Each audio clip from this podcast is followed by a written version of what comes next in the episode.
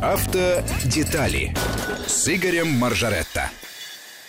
Здравствуйте, у микрофона Евгений Яковлев, радио Вести ФМ, программа «Автодетали». И я приветствую постоянно ведущую этой программы э, Игоря Маржарета, автомобильного обозревателя Вести ФМ. Игорь, добрый день. Добрый день всем.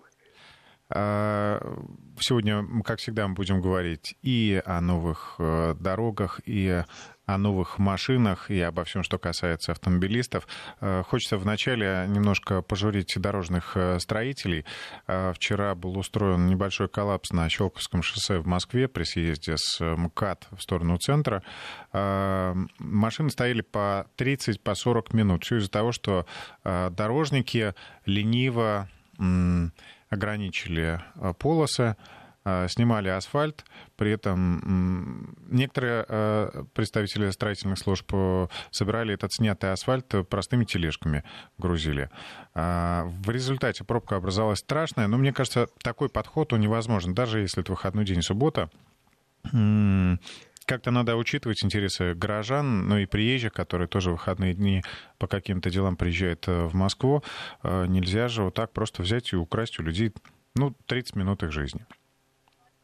Конечно, нельзя. В общем, конечно, бывают проблемы, которые создают нам дорожники, и мы их ругаем, хотя в сути э, мы не понимаем же на самом деле, что там происходит, и, может быть, какая-то причина тому есть. Но зато... Я зато, очень зато... не люблю стоять в пробках, и тоже очень часто ругаюсь на э, какие-то работы, которые мешают моему проезду. Бог его знает, может быть, они как раз делают настолько неважную работу, чтобы это все вот завтра заработало ну, на порядок лучше. Но зато в этой э, ситуации, Давай понимаешь, есть огромные большие, большие щиты, э, я имею в виду большие экраны мультимедийные, где всегда предупреждают о снегопаде, например, о каких-то операциях, э, и в том числе можно же предупредить о том, что, э, уважаемые водители, будьте внимательны действительно впереди большой затор, серьезные ремонтные работы, ну, ищите пути объезда. Можно. И э, думаю, что в каких-то случаях есть недоработки. Действительно не сделали такую простую вещь. Есть за что ругать, но есть за что и хвалить. Я большей частью буду сегодня все-таки скорее хвалить, чем ругать. Тем более, что сегодня праздник. Сегодня вообще-то, чтобы ты знал, День дорожника. Я да первым делом хотел поздравить. А я, а я сразу набросился. Этих, э, этих людей, которые и в, в дождь, и в снег Э, делает дороги лучше, делает вообще их, там создают, ну, там, где их не было в жизнь. И согласись, сколько интересных, хороших дорог появилось в нашей стране за последние там 10, 20, 30 лет. Честно говоря, мне так нравится, что практически каждую программу мы с тобой имеем возможность обсудить а, какие-то новые направления, а, новые дороги, которых раньше просто не существовало, а теперь можно проехать с комфортом. Это правда. Ну а сегодня я расскажу о новой дороге, которую запустят, я думаю, в течение ближайших ну, трех недель. Э, названы ориентировочные сроки конец октября, начало ноября. И надеюсь, что все случится. Тем более, что дорога эта очень нужна, с одной стороны. С другой стороны, она уже практически готова.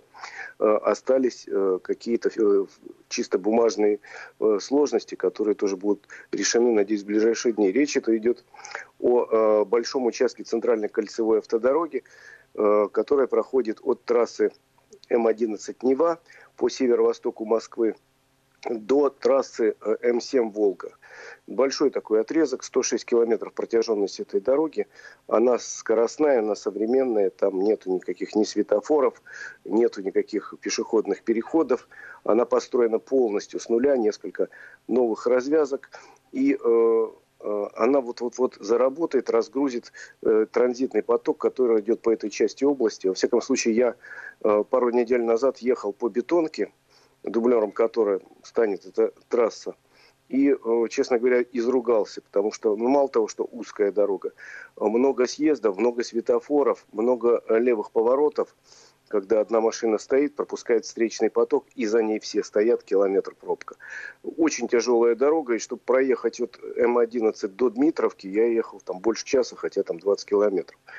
Э, и запуск вот этой новой центральной кольцевой автодороги, не все, а вот этого участка, здорово разгрузит э, транзит через э, Москву и область, разгрузит бетонки, разгрузит московскую кольцевую автодорогу, ну и позволит и путешественникам, и грузам быстро проехать от одной главной трассы России, которая ведет на Санкт-Петербург, до другой, не менее важной трассы, которая идет на Владимир, Нижний Новгород, дальше на Казань и Сибирь.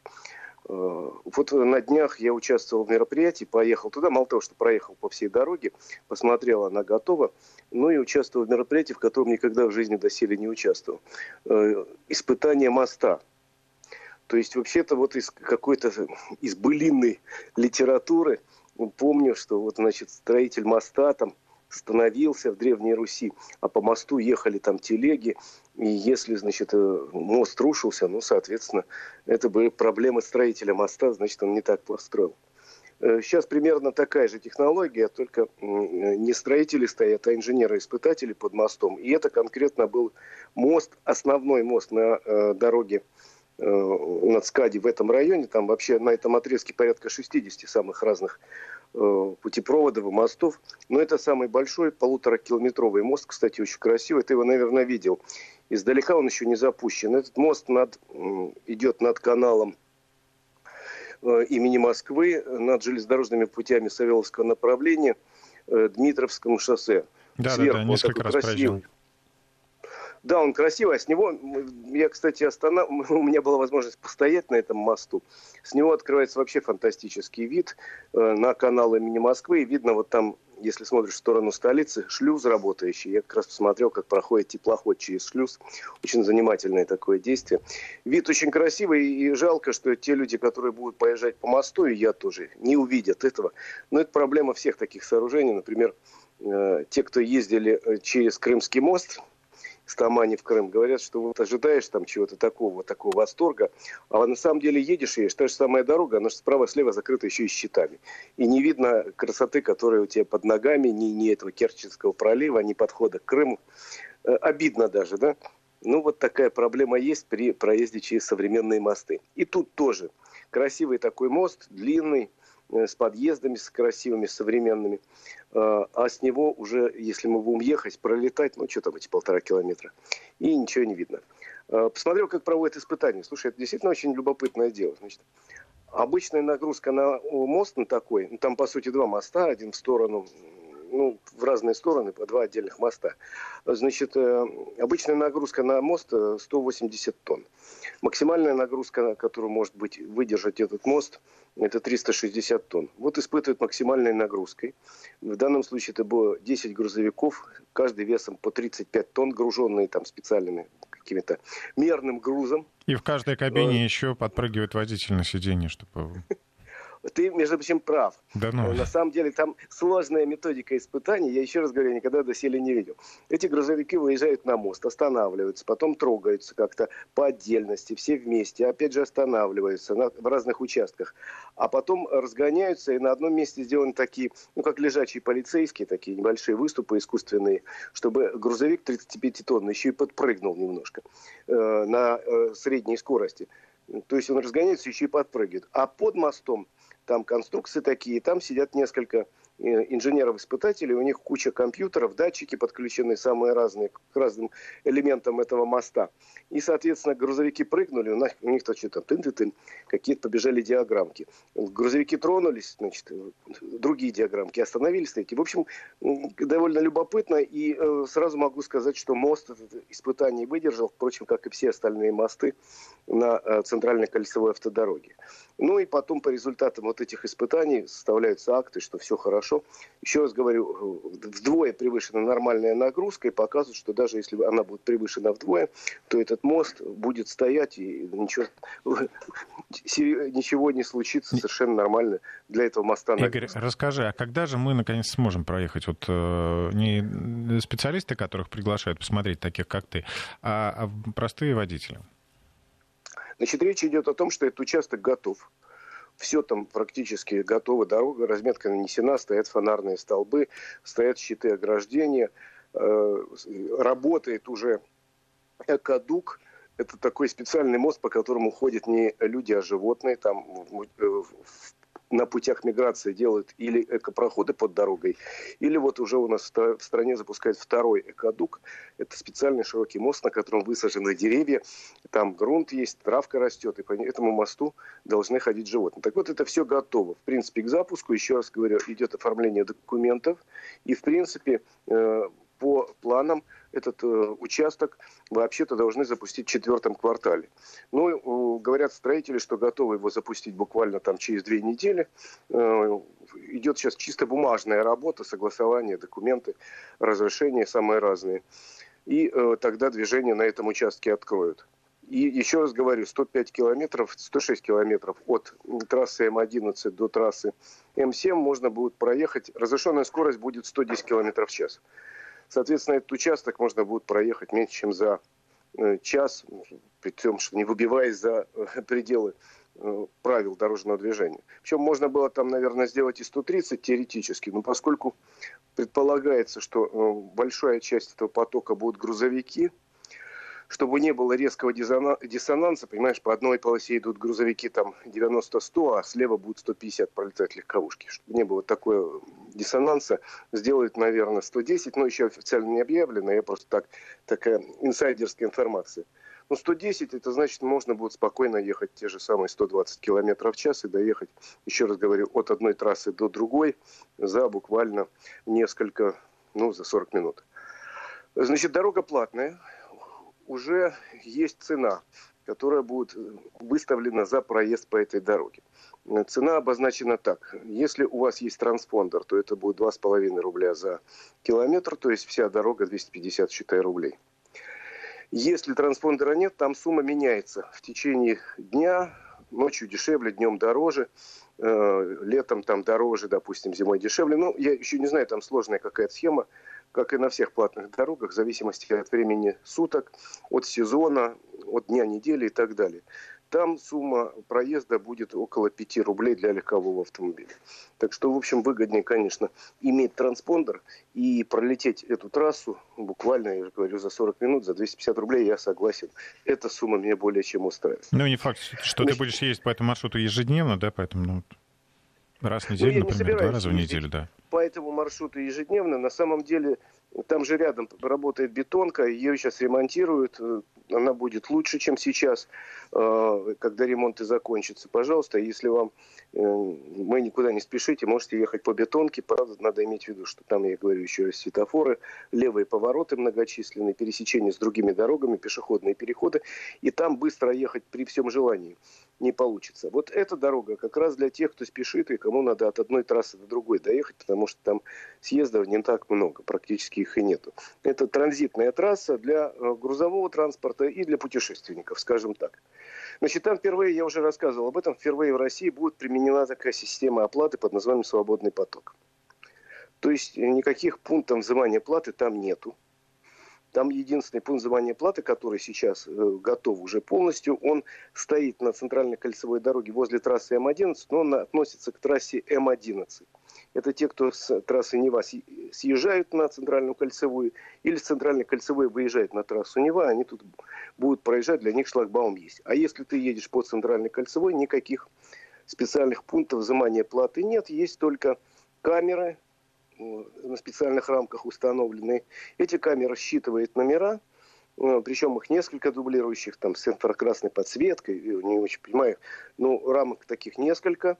И они снимают информацию о проехавшем автомобиле и, соответственно, э, берут деньги за проезд. Если есть транспондер, то э, просто считывается сумма с, со счета с личного.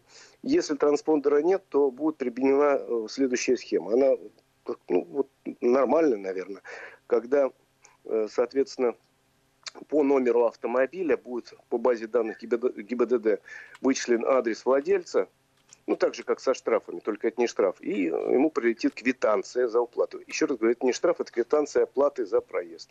То есть вы проехали так вот, так вот по этой трассе. Но штраф Сумма, возможен, если не оплатить штраф... вовремя эту квитанцию.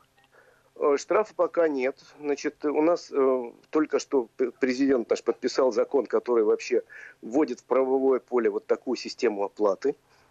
Это были внесены изменения в закон о дорогах и дорожной деятельности. А, соответственно, э, штраф это отдельно статья в КУАПе, он уже э, в проекте существует. Штраф 2500 за неоплату для легкового автомобиля и 5000 для грузового. Но Дума еще не приняла. Я думаю, что в ближайшее время этот штраф будет узаконен. Но, в принципе, на сегодняшний день схема такая. Вы получаете уведомление, о том, что вам надо заплатить какую-то сумму, 500 рублей, допустим. При этом э, это не штраф, еще раз говорю, поэтому скидки 50% нету. Надо платить ее полностью. Это как, ну, знаете, деньги пришли, квартплата. Скидки на квартплату уж нету, к сожалению. Вот. И, соответственно, должны заплатить. 60 суток для этого дается. Если человек не заплатил, ну, соответственно, там вступает обычная схема с судебными приставами, если копится там большая сумма, ну и так далее. Это неприятная часть разговора, так же, как и штрафы, но я думаю, что э, большинство людей, в общем, об этом даже не узнают, будут оплачивать. Тем более дорога хорошая, ехать по ней сплошное удовольствие. Ну и вот она заработает буквально через две недели. Кстати, к концу года, к декабрю, примерно, может быть, к концу декабря, будут введены еще два участка центральной кольцевой автодороги. Это небольшой участок смычка трассы М10 и М11 Россия и Нева и большой участок, который соединит на э, юго-востоке Москвы трассу М7 э, и э, трассу М4 Дон. Таким образом, больше половины центральной кольцевой автодороги будет сдано, а, соответственно, через несколько месяцев, в течение следующего года вся центральная кольцевая автодорога будет сдана полностью. Будет такое кольцо длиной 340 километров, которое позволит объехать Москве, Москву тем, кто, ну, допустим, едет из Питера там, в Нижний Новгород. Это касается и людей, и путешественников, и грузов. Ну и таким образом в Москве будет уменьшена гораздо нагрузка на ту же самую московскую кольцевую автодорогу. Вот такое Такая дорога у нас будет интересная. Такую дорогу я посмотрел в канун Дня дорожника, с чем всех э, и поздравляю. Потому что в дорожной отрасли у нас работает более миллиона человек. И благодаря им мы имеем возможность сегодня доехать там из любой точки в России, в любую точку России, ну и за границу тоже, когда она откроется. Присоединяюсь к поздравлениям. Э, Игорь, можешь, можешь ли ты рассказать, на какой машине лучше ехать по новым дорогам? Ну, по новым дорогам можно ехать на любой машине, они позволяют, но, но они великолепного всего. качества. А сейчас еще там, поскольку, поскольку она не введена в строй, можно и разогнаться хорошо и позволить себе. Я э, проехал на очень любопытной машинке, такой небольшой, но очень э, модной, красивой. Это называется Audi Q3 Sportback. Это автомобиль, который появился э, в прошлом году. В России продажи начались в этом году.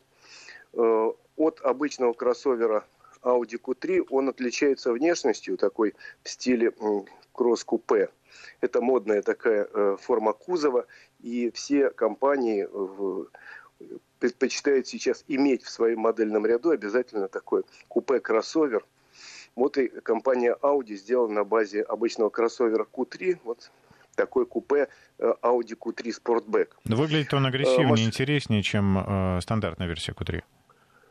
Да, мне показалось, что это интереснее, хотя э, по э, вот, внешнему, ну, покатая задняя часть автомобиля, передняя часть не отличается. Он чуть длиннее, чем обычный автомобиль, там на полтора сантиметра, чуть ниже на 3 сантиметра, чем обычный автомобиль, но при этом клиренс у него больше. 200 э, миллиметров приличный клиренс, а багажник такой же, как у обычного Q3, но разве он, если вы подумаете туда грузить какую-нибудь большую квадратную штуку, сложнее будет, потому что задняя дверь покатая. Но зато он очень стильный, такой молодежный, я даже не могу сказать, мужской или женский, наверное, он не секс, потому что очень стильный, очень молодежный очень быстрый. Два варианта двигателя, 1,4 литра 150 лошадиных сил и 2 литра 180 лошадиных сил. Привод возможен или передний, или полный. И только автоматическая коробка S-Tronic семиступенчатая. Вот у меня был более мощный автомобиль с полным приводом, с двигателем 2 литра 180 лошадиных сил. И я могу сказать, что это пуля. Это, конечно, пуля, потому что на вот этой пустой дороге сейчас пока великолепно разгоняется, просто вот он нажимаешь на педаль газа и вдавливает сиденье, хотя вроде не рекорд, но все-таки для серийного автомобиля 7 секунд до 100 километров это более чем достаточно. Э, автомобиль, еще раз говорю, при этом очень экономичный получился, потому что вот как я его не гонял эти дни, все равно более чем 7,5 литров на 100 километров не получается бензина. Бензиновый, естественно, автомобиль. При такой мощности более чем достаточно. Прекрасный показатель расхода. Шикарные показатели расхода. Ну и, соответственно, он, конечно, получается чуть дороже, чем э, автомобиль э, Audi Q3. Вообще марка Audi – это премиальная марка, и, соответственно, цены там тоже не, не детские. Э, соответственно, Audi Q3 Sportback дороже, чем в таких же комплектациях будет просто Q3, примерно на 250 тысяч рублей. Но, еще раз говорю, он того стоит за счет вот таких красивых обводов, за счет того, что он получился такой стремительным, быстрый, такой красивый автомобиль, вот реально красивый, на него засматривается, тем более у него такой цвет был ярко-синий, ярко-ярко-синий.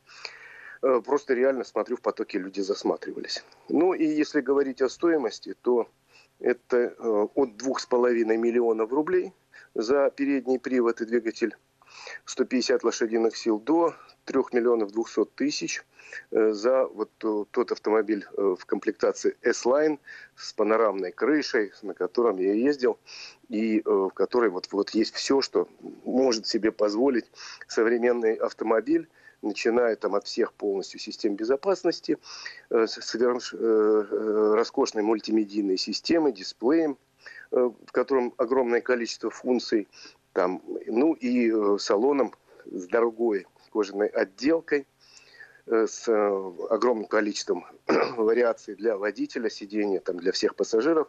То есть, ну, просто красивый, очень удобный, очень комфортный автомобиль, который еще и позволяет выделяться из потока, потому что ты едешь не просто там на небольшом кроссовере престижной компании, а это у тебя просто вот ну, учитывая, у, учитывая популярность э, марки Audi в России, я думаю, что покупателей э, найдется большое число. Безусловно, покупатели находятся, автомобиль пользуется спросом. Впрочем, сейчас, если честно говорить, мы же с тобой обсуждали не один раз эту тему, спросом пользуются все автомобили, на рынке в некотором смысле бум, а целый ряд моделей – это вообще дефицит, причем дефицит изрядный, и стоять в очереди придется, не, ну, вернее, не в очереди стоять, а ожидать заказанный автомобиль в каких-то случаях придется даже несколько месяцев. Игорь, у нас минутка это до новостей. Хочу вот э, озвучить вопрос от слушателей. Будет ли когда-нибудь единый транспондер на все платные дороги в России, потому что ну, несколько транспондеров это неудобно.